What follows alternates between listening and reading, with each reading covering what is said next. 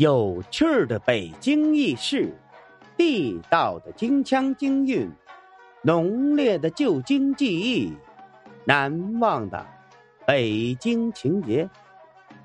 大家好，我是五环志哥，今儿咱们来聊聊丰盛胡同老舍先生的单室小院儿。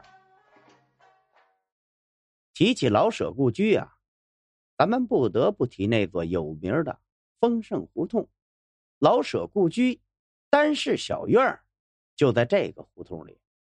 丰盛胡同距离王府井不远，在灯市口西街上，是一条南北走向的小巷，北临北厂胡同，附近还有举世闻名的王府井大饭店。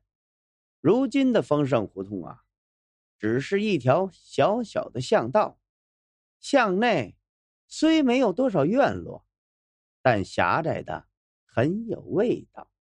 巷内也安静的很，连行人呐都很少见。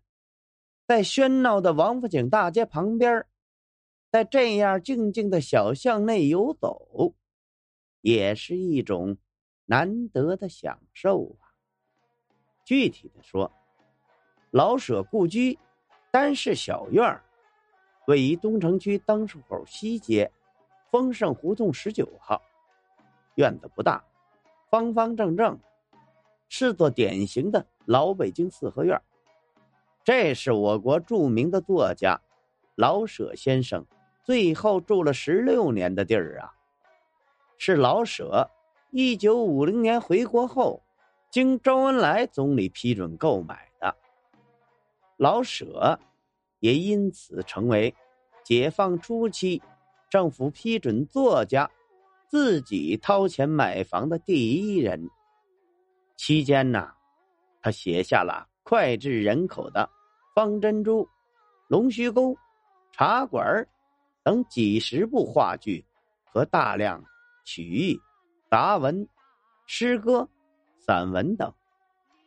一九五零年，老舍被任命为。新中国政务院文教委员会委员，并被选为北京市文学艺术工作者联合会主席。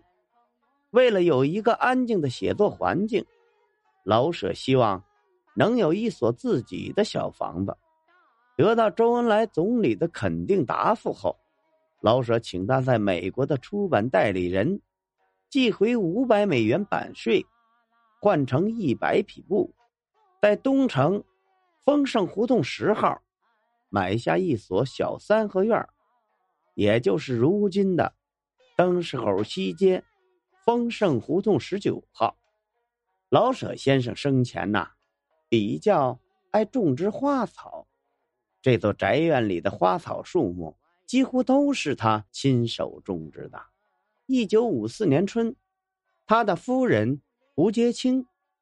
在院内种了两棵柿子树，每当深秋来临，红柿高挂，所以这个小院子也被称为单室小院如今呐，这两棵柿子树依然枝繁叶茂。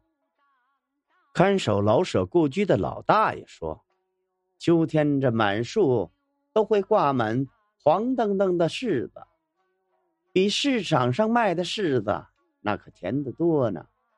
老舍先生生在北京，长在北京，死在北京。他写了一辈子北京。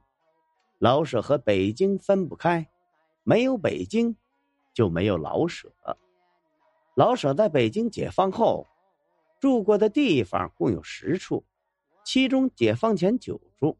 您比如小圆圈胡同八号。也就是现小杨家胡同八号，是他的出生地。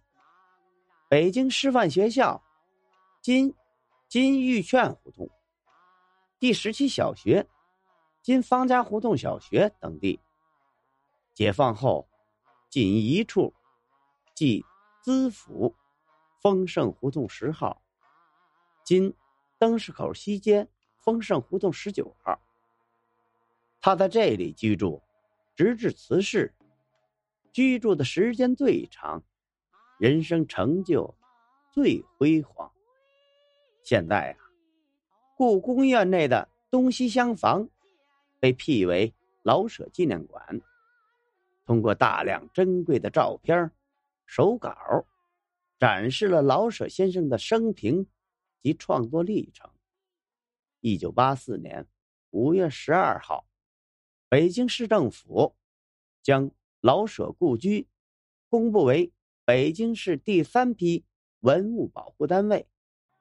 好了，今儿咱们关于丰盛胡同老舍先生的单室小院，咱就聊到这儿。如果您喜欢这个节目，欢迎您订阅、转发、评论、赞助。您的支持就是我前进的动力，咱们下回再见。